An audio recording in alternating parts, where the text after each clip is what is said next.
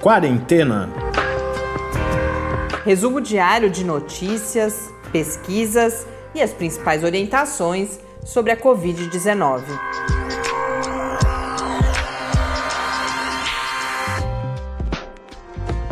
Quarentena, dia 67. Olá, uma satisfação iniciar esse nosso 67 encontro aqui no Quarentena. Eu sou Mariana Petson. Eu sou Tarcio Fabrício. Nesta quinta-feira, nós não temos ainda os dados atualizados do Ministério da Saúde, como tem acontecido sempre, porque a gente está gravando mais cedo do que quando começamos o podcast.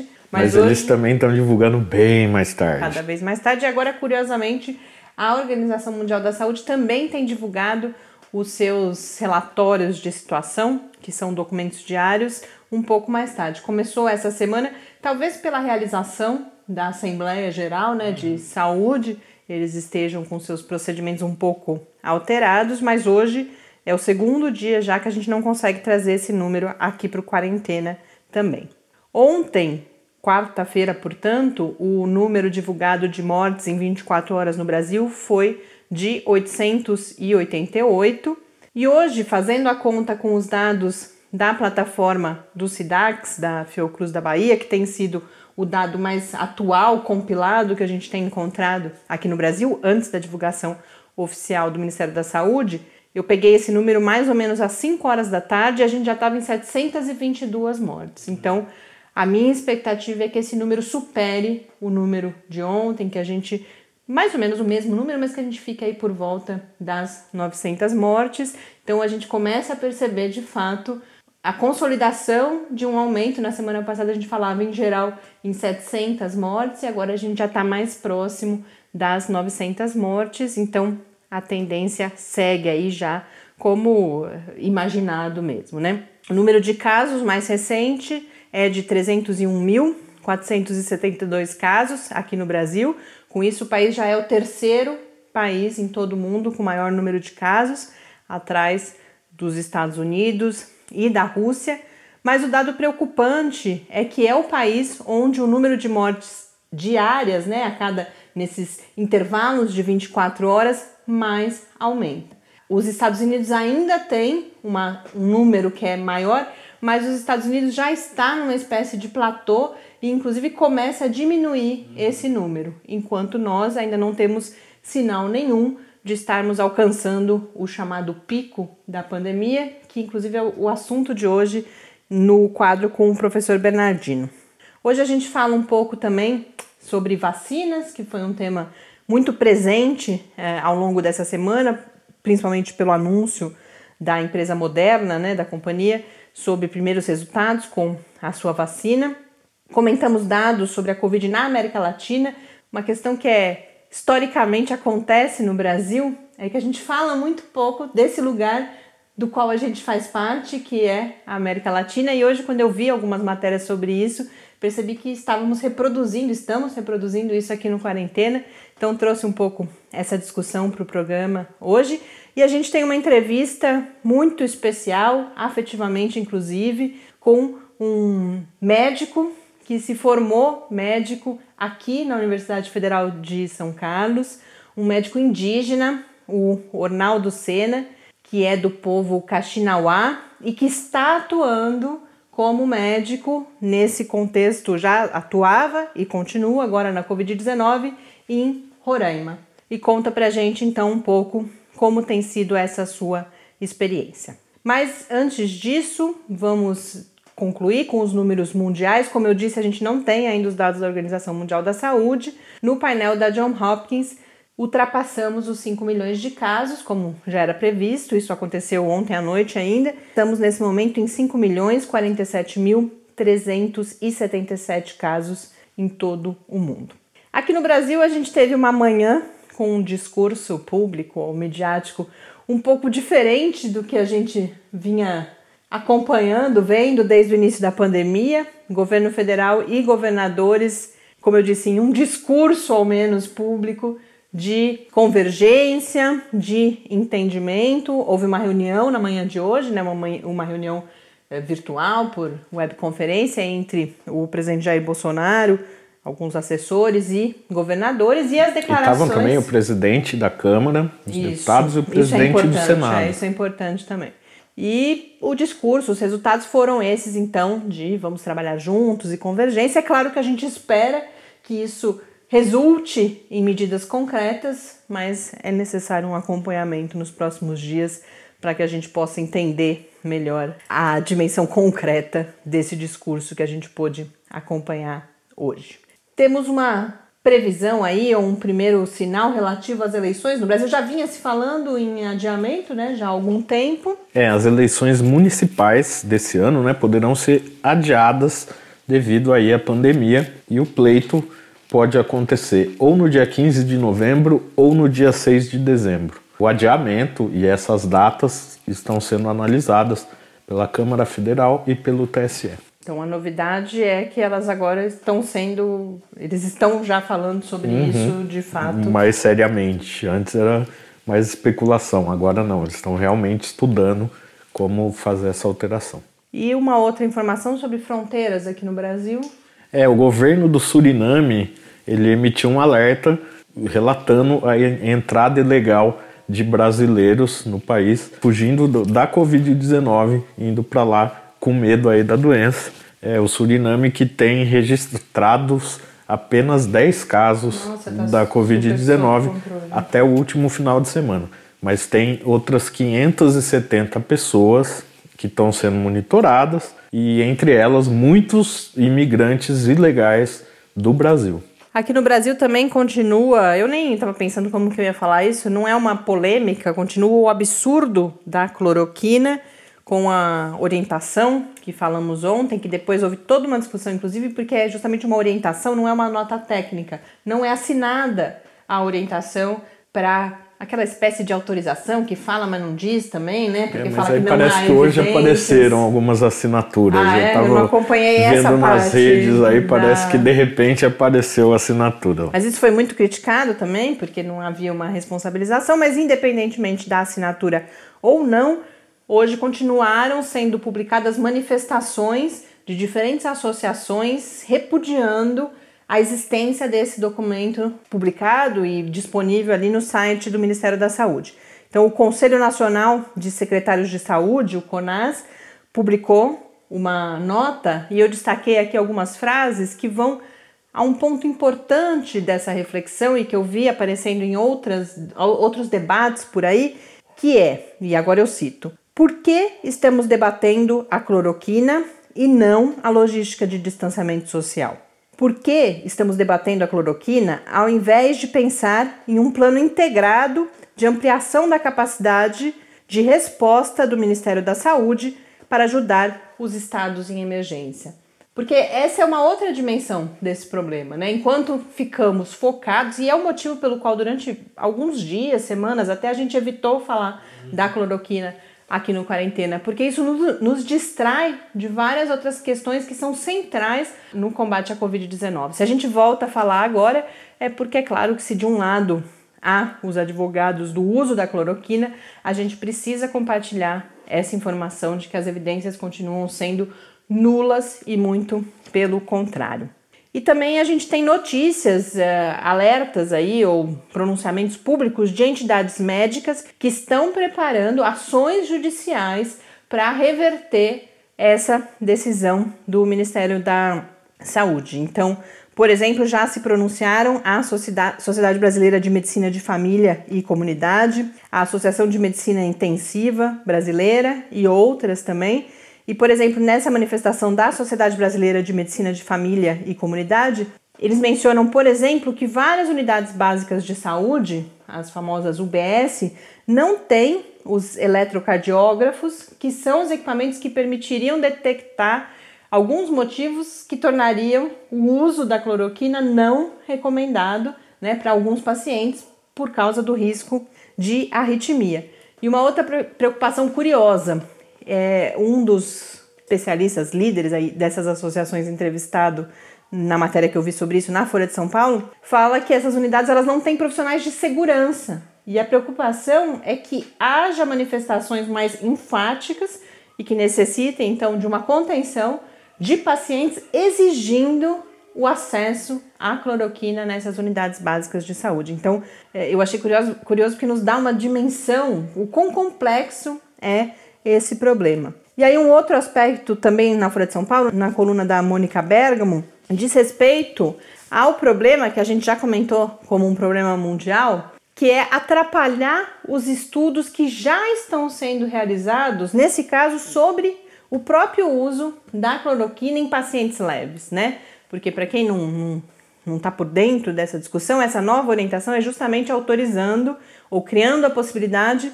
da administração da cloroquina aos pacientes leves com Covid-19. E a gente tem aqui no Brasil, por exemplo, um dos maiores estudos controlados com pacientes leves, com o possível efeito da cloroquina em, em casos leves da Covid-19, que é o estudo chamado de Coalizão Covid-19, que está sendo realizado no Hospital Oswaldo Cruz com o grupo controle, e lembrando que o grupo controle recebe placebo.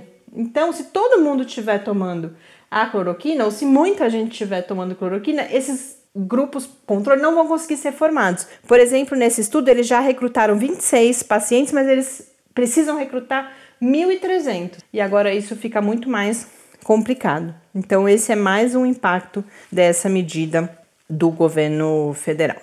Agora falar, voltar a falar de vacina, porque a gente teve novas manifestações, novas publicações que confirmam o que a gente já adiantou aqui no, no quarentena, que ainda é muito cedo para festejar demais os resultados dos primeiros testes clínicos com vacinas e particularmente os resultados anunciados pela Moderna no início dessa semana. A uma coisa curiosíssima, que no dia do anúncio as ações da Moderna estouraram, né? Foram lá para cima. Agora já no, caiu de novo. É, no dia seguinte, quando os especialistas começaram a entender como que era a vacina e falar das questões que estão envolvidas ali, dos possíveis problemas e tal, as ações da tal da Moderna já despencaram na bolsa. É uma coisa curiosa da gente saber, a Moderna, um dos textos que eu vou comentar aqui hoje, que é da Stat, eh, chama atenção justamente que a Moderna é uma companhia que ainda não vende nada. Uhum. Ela tem algumas vacinas, aí não só essa, tem outras também em estudo, mas aí a gente vê essa questão do mercado financeiro como é uma coisa abstrata, né? Uhum. E nos ajuda, isso é importante também, quando a gente fala de leitura crítica de mídia, da gente ser mais crítico em relação às notícias com as quais a gente tem contato, é importante a gente saber disso, que não é à toa que esses anúncios são feitos como foi feito o anúncio da Moderna nessa semana. Porque é isso, essas ações sobem, pessoas ganham dinheiro com isso, depois quando elas caem, então tem todo, tem todo um outro alvo para essa divulgação que não é só gente como a gente, esse público que está interessado ali de fato né, nas notícias sobre a Covid-19, né? Você tem várias dimensões, várias camadas que são impactadas por anúncios desse tipo. E a Nature, então, vai justamente, ela não, não fala só da Moderna, mas ela parte desse gancho do anúncio da Moderna para falar que os primeiros resultados estão sendo divulgados, mas que as promessas ainda não são claras, no sentido de que ainda existe um conjunto muito grande de dúvidas, especialmente aquilo que também foi, de certa forma, o nosso tema preferencial aqui essa semana, em relação àquilo o que, que, confere imunidade? Por quanto tempo a imunidade dura, né? Entre outras questões ainda sem respostas. Em relação à Moderna, fala justamente o que depois vai aparecer nesse texto da Stat, que acabou sendo o que impactou os mercados principalmente, que faltam dados para avaliar apropriadamente a eficácia, se de fato há essa eficácia anunciada pela companhia, porque lembrando que a Moderna soltou um press release, não um artigo científico publicado nos moldes tradicionais aí. Ela fala que o, tem uma agência do governo americano que é parceira da Moderna né, nessa pesquisa e diz que em breve vão publicar, mas não publicaram até agora, então os números não são conhecidos. Mas o texto da Nature fala também sobre os resultados, por exemplo, da outra vacina, que é aquela desenvolvida em Oxford, que está mais ou menos tão adiantada quanto a da Moderna, que foi testada, já está nos testes clínicos com humanos, mas tem resultados com macacos. E esses resultados indicaram uma proteção dos pulmões desses animais, então eles não desenvolveram pneumonia, mas o vírus foi detectado na região do, do nariz. E tem um outro estudo chinês que também teve esse resultado. E aí existem algumas hipóteses. Pode ser que isso seja só pela exposição a uma quantidade grande de vírus, porque no estudo eles fazem essa carga viral muito alta para garantir que haja o risco de infecção, mas uma outra hipótese é que esses animais, por exemplo, estariam imunes, protegidos, mas continuariam sendo transmissores, poderiam continuar sendo transmissores da doença, o que é um problema em termos de controle da pandemia. E outra coisa é que o modelo dos macacos também está sendo questionado porque os macacos eles não desenvolvem quadros graves da doença. Eles desenvolvem uma espécie de gripe ou resfriado leve, né? Então isso também está sendo questionado, que isso precisa ser levado em consideração nesses estudos com macacos. E aí, como eu disse, a, a STAT, né, que é aquele site especializado na cobertura da área de saúde e que é bastante considerado aí por esse universo, inclusive mercadológico, publicou então um texto entrevistando vários especialistas que repercutindo o anúncio da Moderna. E isso levou, como o Tarso adiantou, a queda das ações, porque a constatação é que não existem esses dados.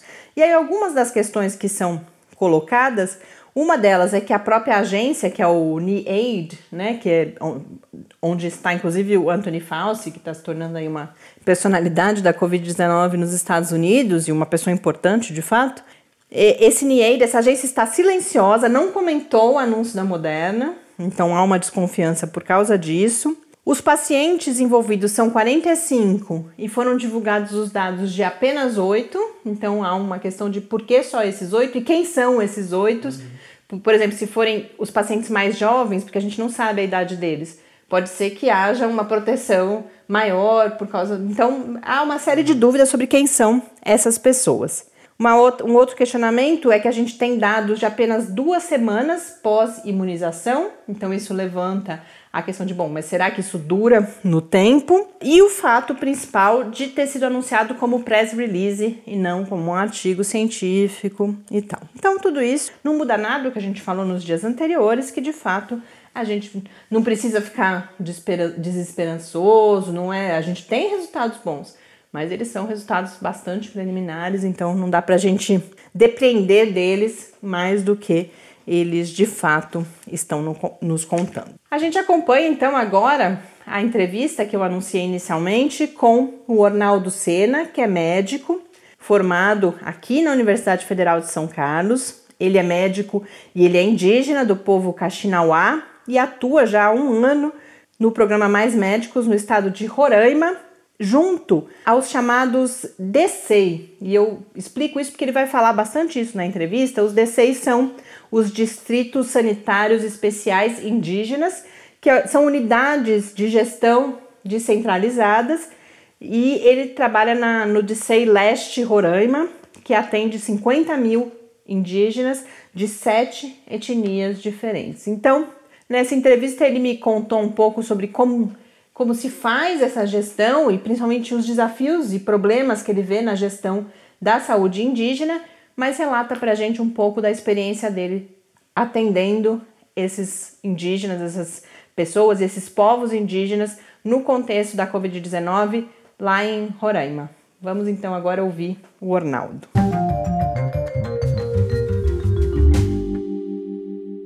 Oi, Ornaldo. Antes de mais nada, dizer que Fiquei muito feliz com a sua participação aqui no Quarentena, falando um pouco das especificidades que a população indígena tem, das dificuldades que vem enfrentando nesse cenário da Covid-19 e também da sua atuação como médico. Eu que tive a oportunidade de conhecê-lo quando era médico em formação ainda aqui na Universidade Federal de São Carlos. Então, é um prazer imenso poder voltar a falar com você.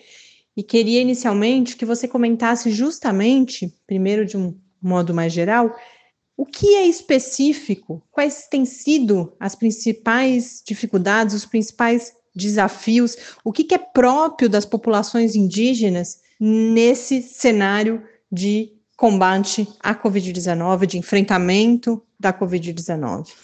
Bom, antes de começarmos, gostaria de saudar todas as pessoas que estão nos ouvindo em especial a todas aquelas pessoas que estão no combate contra o Covid-19 de forma direta ou indiretamente. Eu me chamo Ronaldo, tenho 29 anos, sou da etnia Caxinauá, formei pela Universidade Federal de São Carlos e há mais ou menos um ano e meio estou atuando no programa Mais Médico, aqui com populações indígenas, no estado de Roraima, pelo Diceleste Roraima, que é responsável mais ou menos por 50 mil indígenas de sete etnias diferentes. Bom, o SUS ele possui uma Secretaria Especial de Saúde Indígena, que é a CESAI, que é o órgão responsável por planejar executar políticas nacionais para os povos indígenas. A CESAI ela emitiu uma nota técnica orientando os, os distritos sobre a questão do Covid-19. Mas eu acredito que uma das principais dificuldades que o DICEI enfrenta, que a população indígena enfrenta, é a contextualização e a estruturação dessa política nacional. Vejamos bem, o Brasil possui mais ou menos 305 povos de etnia diferente que falam vários idiomas diferentes. Sendo assim, possui uma crença diferente, um contexto cultural diferente, um contexto do entendimento do processo saúde e doença totalmente diferente. Além disso, a, é, a gente sabe que o Brasil é grande e cada população que vive em contextos em determinadas regiões geográficas, elas possuem uma especificidade totalmente diferente do contexto da questão da estrutura de saúde, né, do, dos próprios DCEI, a questão da logística e a própria questão da estruturação de medicação. A questão da falta ou dos profissionais de saúde capacitados ou não, e outras várias dificuldades. Mas assim, é, eu acho que as particularidades em executar uma política específica nesse contexto é uma das principais dificuldades.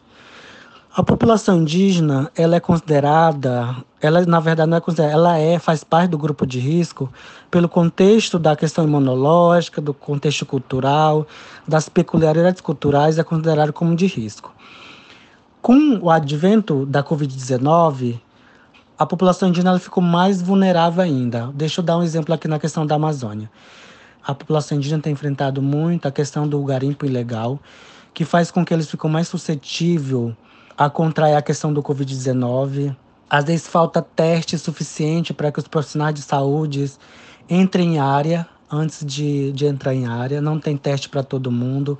A questão do equipamento básico para atender a população indígena, EPIs básico, por exemplo, como como máscara, touca, é, jaleco, jaleco descartável, luvas. Então são problemas básicos que a gente tem enfrentado e a população indígena ela tem enfrentado junto com os profissionais de saúde essas dificuldades.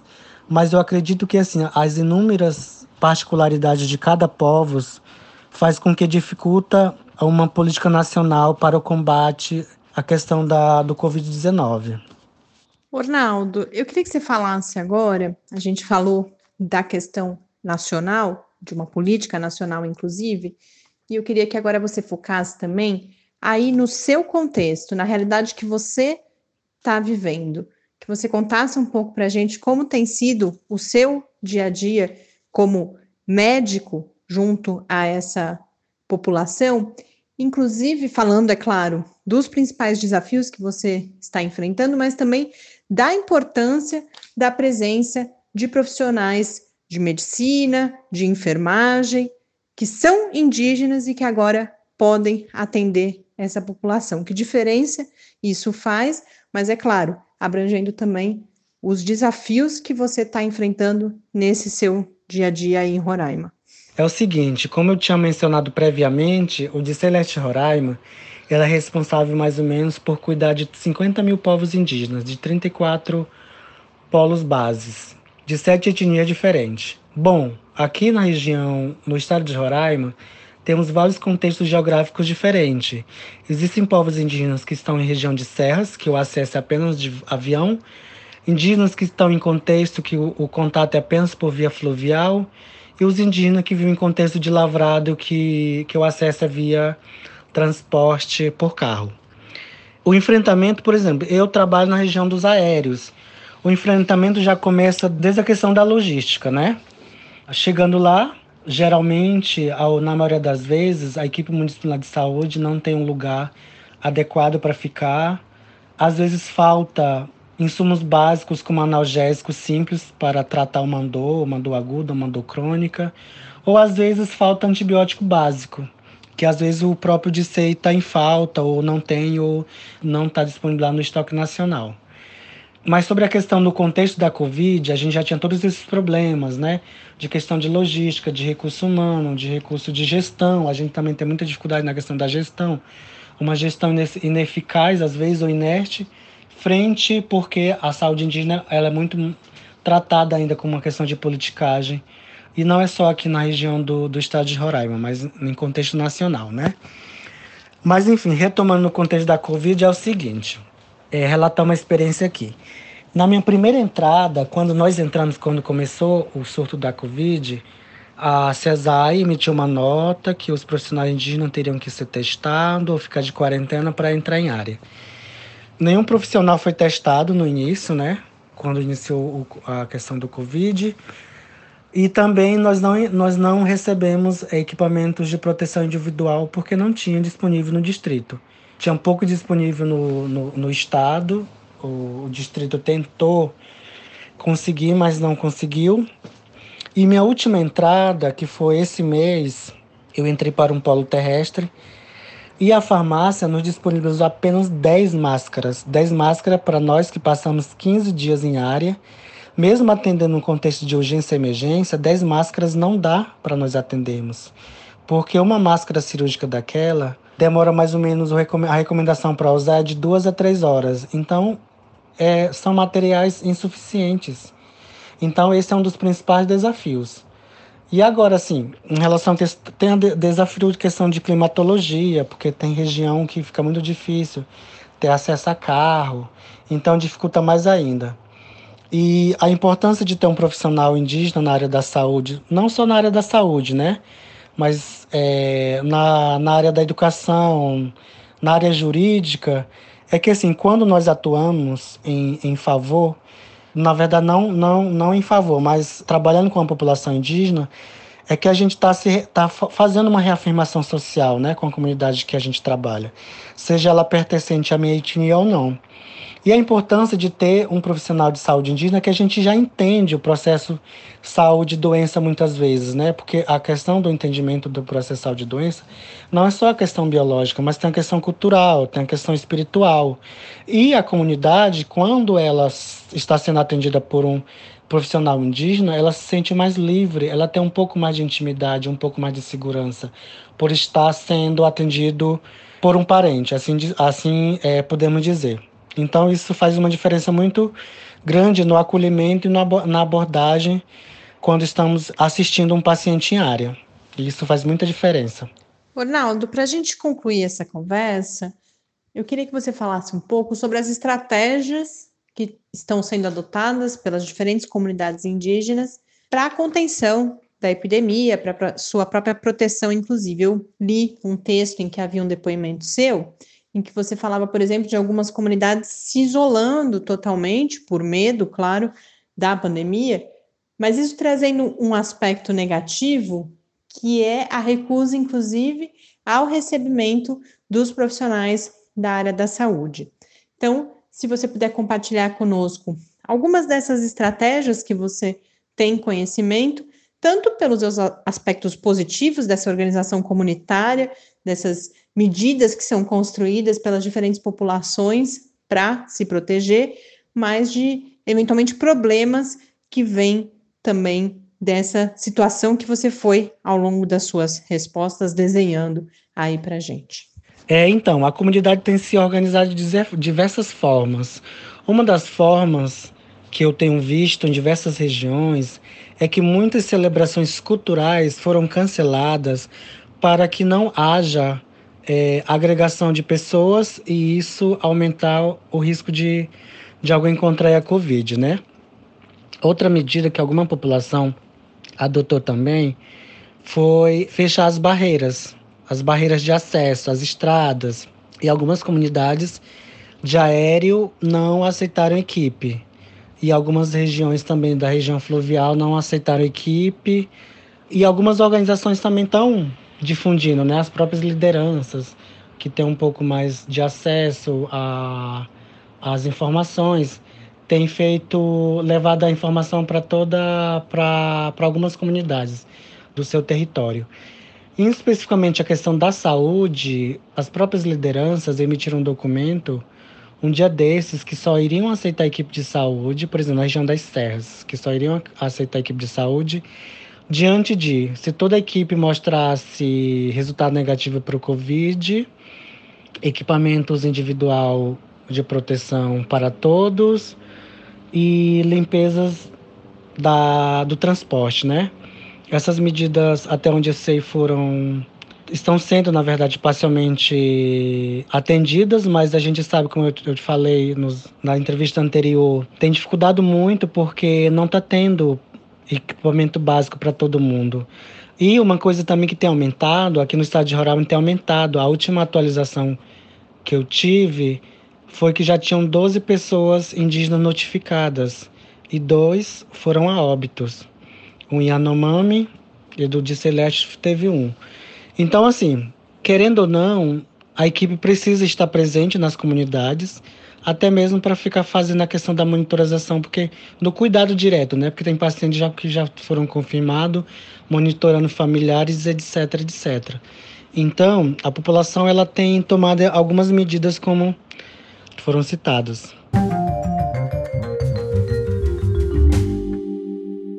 Este foi Ornaldo Sena, que eu tive a oportunidade de conhecer e de conviver quando vivia aqui em São Carlos, estava se formando médico e agora compartilha esse seu depoimento conosco aqui no Quarentena.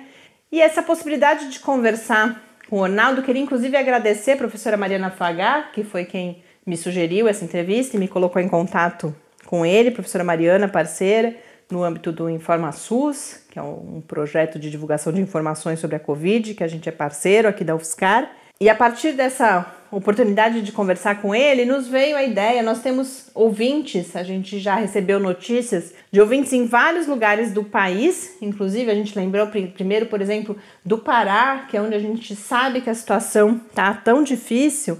E a gente queria convidá-los a uma outra forma de participação aqui no programa, que é gravarem os seus depoimentos para a gente. Não só profissionais de saúde, mas também pessoas que possam nos contar da sua experiência própria, ou do que estão vendo nas ruas, do que estão lendo. Quando saem para fazer coisas essenciais. Coisas essenciais, né? Pelo amor de Deus, não vai sair na rua Só pra falar, contar ah, pra vou gente. sair. Não, mas também o que estão lendo, por exemplo, na sua mídia, porque a gente sabe que a mídia nacional aqui no Brasil não é uma mídia de fato nacional. Uhum.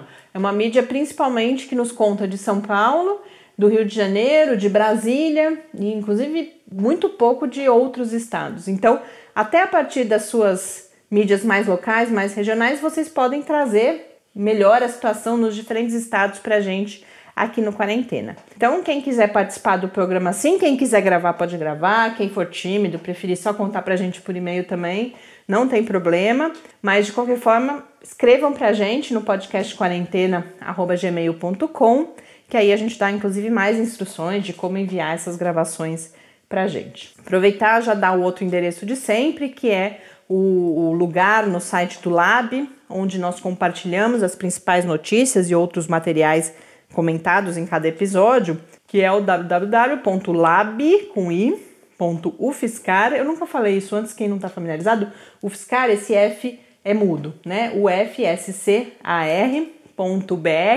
www.lab.ufscar.br barra quarentena news. É só mudar a ordem que eu me confundo. Então, escrevam pra gente, confiram lá as notícias e agora eu vou, como eu falei, comentar um pouco a situação aqui na América Latina que começa a ser alvo ou motivo de notícias porque a situação preocupa. A América Latina que já tem 600, quase 600 mil casos registrados, mais de 32 mil mortes e os comentários começam a aparecer no sentido de que é uma região com muitos conflitos, com muitos países em crise política, como a gente vive aqui no Brasil, e com situações de fragilidade econômica que complicam mais ainda a resposta à pandemia de Covid-19. Então, eu destaco aqui uma fonte que eu descobri hoje no site do Think Global Health, é um site bem interessante. Ele é produzido por uma equipe vinculada à Universidade de Washington tem outras notícias aí na área da saúde, uma fonte, realmente uma descoberta de hoje bem interessante. E aí eles fizeram uma notícia sobre Covid na América Latina a partir de um desses modelos que estima número de casos, número de mortes, feito pelo Institute for Health Metrics, o IHME, que é da Universidade de Washington, que faz estimativas para vários países e tem já uma estimativa para o Brasil e para vários outros países da América Latina. Para o Brasil, essa estimativa, que é baseada no número de mortes, ela é feita para oito estados, que são aqueles oito estados com maior número de mortes, porque esses modelos, a gente já viu isso essa semana em outro modelo, eles exigem um número mínimo para que os seus resultados possam ser mais significativos. E segundo esse modelo, a estimativa é de 90 mil mortes no Brasil até o mês de agosto e eles estimam um pico no final de junho com números de mortes diárias acima de mil. Mas me parece, esse, essa estimativa já é de cerca de 10 dias atrás, me parece que a coisa acelerou um pouco, porque a gente vê que a gente já se aproxima desse número de mil mortes. A hora que você olha o modelo, é interessante vocês olharem lá no site, porque eles dão o intervalo de confiança e a gente percebe que há uma grande incerteza. Eles dão um valor, essa é a média, os números que eu estou anunciando aqui são as médias, mas aí o número mais baixo e o número mais alto, às vezes vão, por exemplo, de 35 mil a 500 mil. Mas em relação às mortes no Brasil, eles tinham uma estimativa para esse momento de 18.020 mortes. E nós estamos em 18.859. Então a gente percebe que eles estão aí bastante próximos da situação real no que diz respeito a mortes, o que pode ser que aumente um pouco a proximidade da realidade dessa estimativa de, na verdade, 88.305 mortes no início de agosto. É claro que, como todo mundo que faz modelo fala, e a gente tem repetido aqui, tudo isso depende do que a gente vai fazer amanhã, depois de amanhã, depois de depois de amanhã. As medidas, as intervenções que são feitas no país e, como o Tars tem destacado também,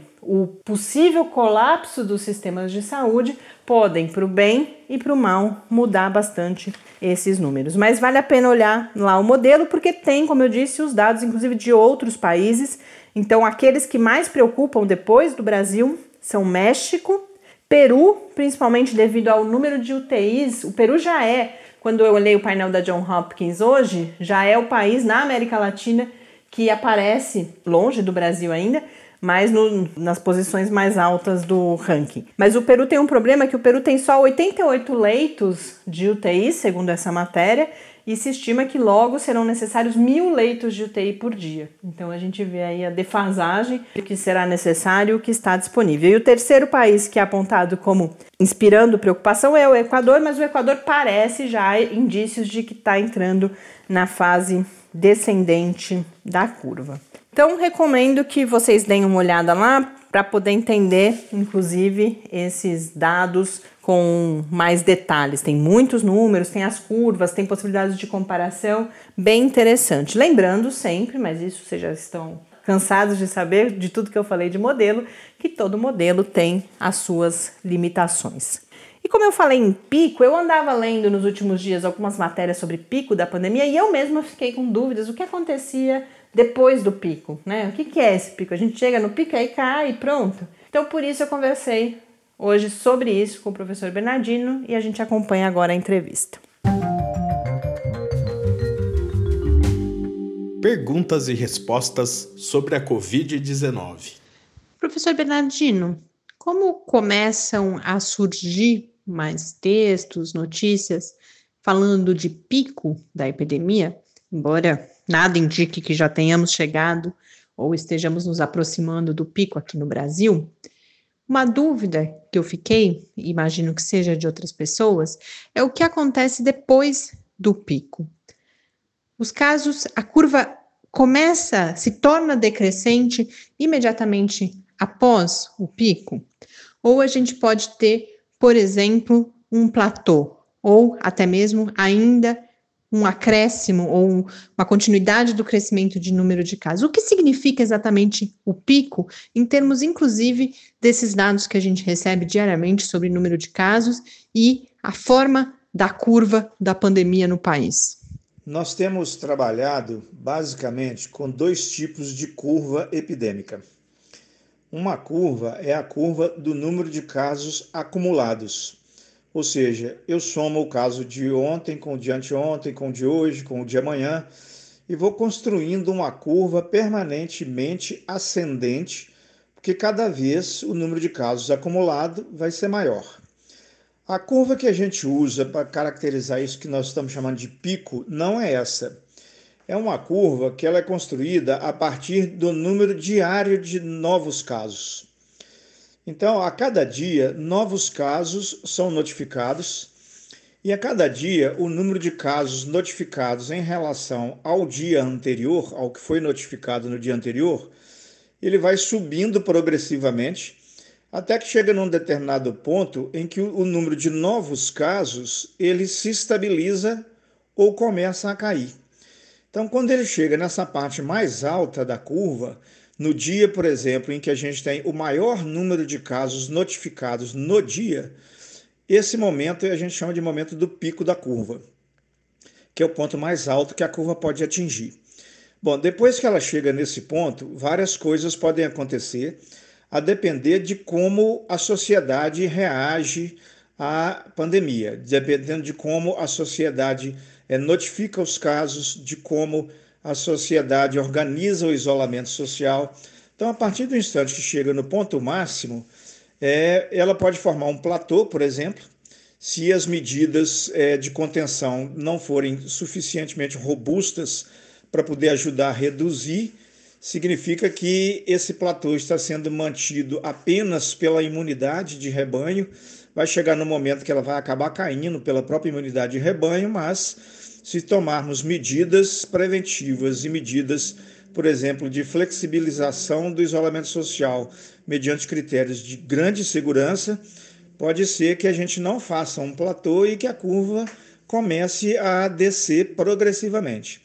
Nós temos vários exemplos, né? É, na China, por exemplo, a curva subiu, atingiu um pico e depois começou uma descida gradual. Nos Estados Unidos, ela subiu e num determinado momento ela quase que fez um platô.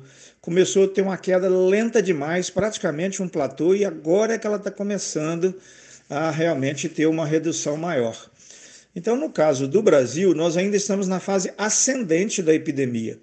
Quando a gente pega o número de novos casos notificados a cada dia, a gente observa que quando emenda um dia com o outro, como se fosse um, um gráfico de coluna coladinho no outro, você observa que a tendência ainda é ascendente da curva, ou seja, nós ainda não chegamos nesse ponto alto da curva.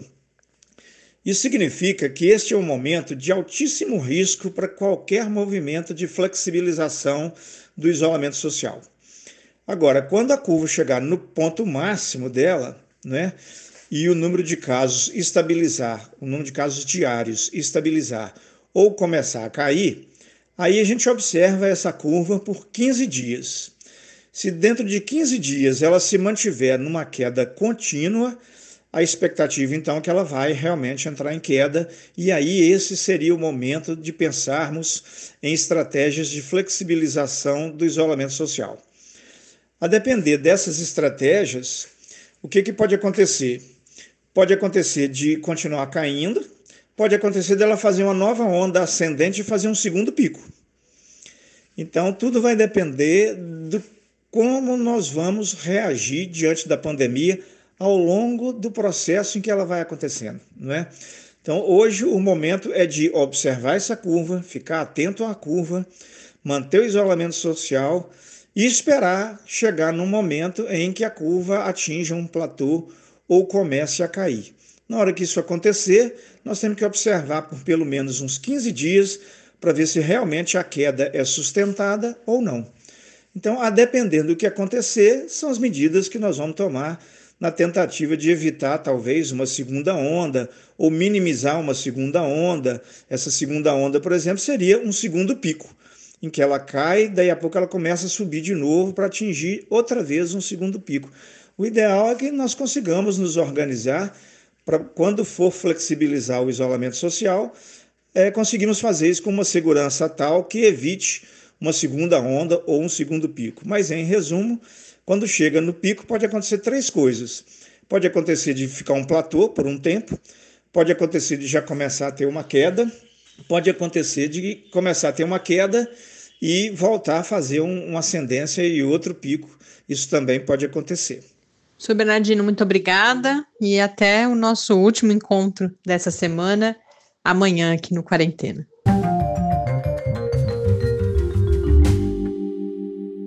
de volta aqui no Quarentena e para encerrar esse episódio, eu tenho só uma dica, mais uma dica de leitura, que o britânico The Guardian, o jornal no site, publicou uma série de gráficos sobre a situação da pandemia, do número de casos em vários países e é muito interessante o, desenho das curvas. Então, a gente olhando os países que a gente conhece, acompanhou mais a situação porque estiveram mais em evidência. Então, Itália, Estados Unidos, Espanha, agora o Brasil. A gente vai tendo maior clareza das diferenças entre esses países e o que me chamou a atenção hoje, o quão acentuada é a curva de ascensão no Brasil até esse momento. E também você percebe claramente, a gente falou de pico agora com o professor Bernardino, você percebe claramente isso que ele disse. Em alguns países, o estabelecimento desse platô, então no gráfico dos Estados Unidos, isso é muito claro. E na Itália, por exemplo, felizmente você vê aquela curva caindo abruptamente depois da chegada ao pico. A gente espera que continue assim lá em outros países que já conseguiram superar essa fase mais crítica da pandemia. Com isso, a gente encerra então mais um episódio dessa nossa quarentena juntos aqui e quero reafirmar, recolocar o convite para que vocês participem do programa mandando seus relatos sobre como está a pandemia de Covid-19 no lugar onde vocês estão vivendo essa quarentena. Um grande abraço e até amanhã. Até amanhã e fique em casa. Quarentena é uma realização do Laboratório Aberto de Interatividade para a Disseminação do Conhecimento Científico e Tecnológico da Universidade Federal de São Carlos, o LAB da UFSCar, do Centro de Desenvolvimento de Materiais Funcionais, CDMF, e do Centro de Inovação em Novas Energias, o CINE. Pauta, produção e apresentação: Mariana Pezzo e Tárcio Fabrício. Arte e design de Henrique Mateus. Desenvolvimento web: Eduardo Martins. Edição de áudio: Lucas Stefanuto. Apoio: Fundação de Amparo à Pesquisa do Estado de São Paulo.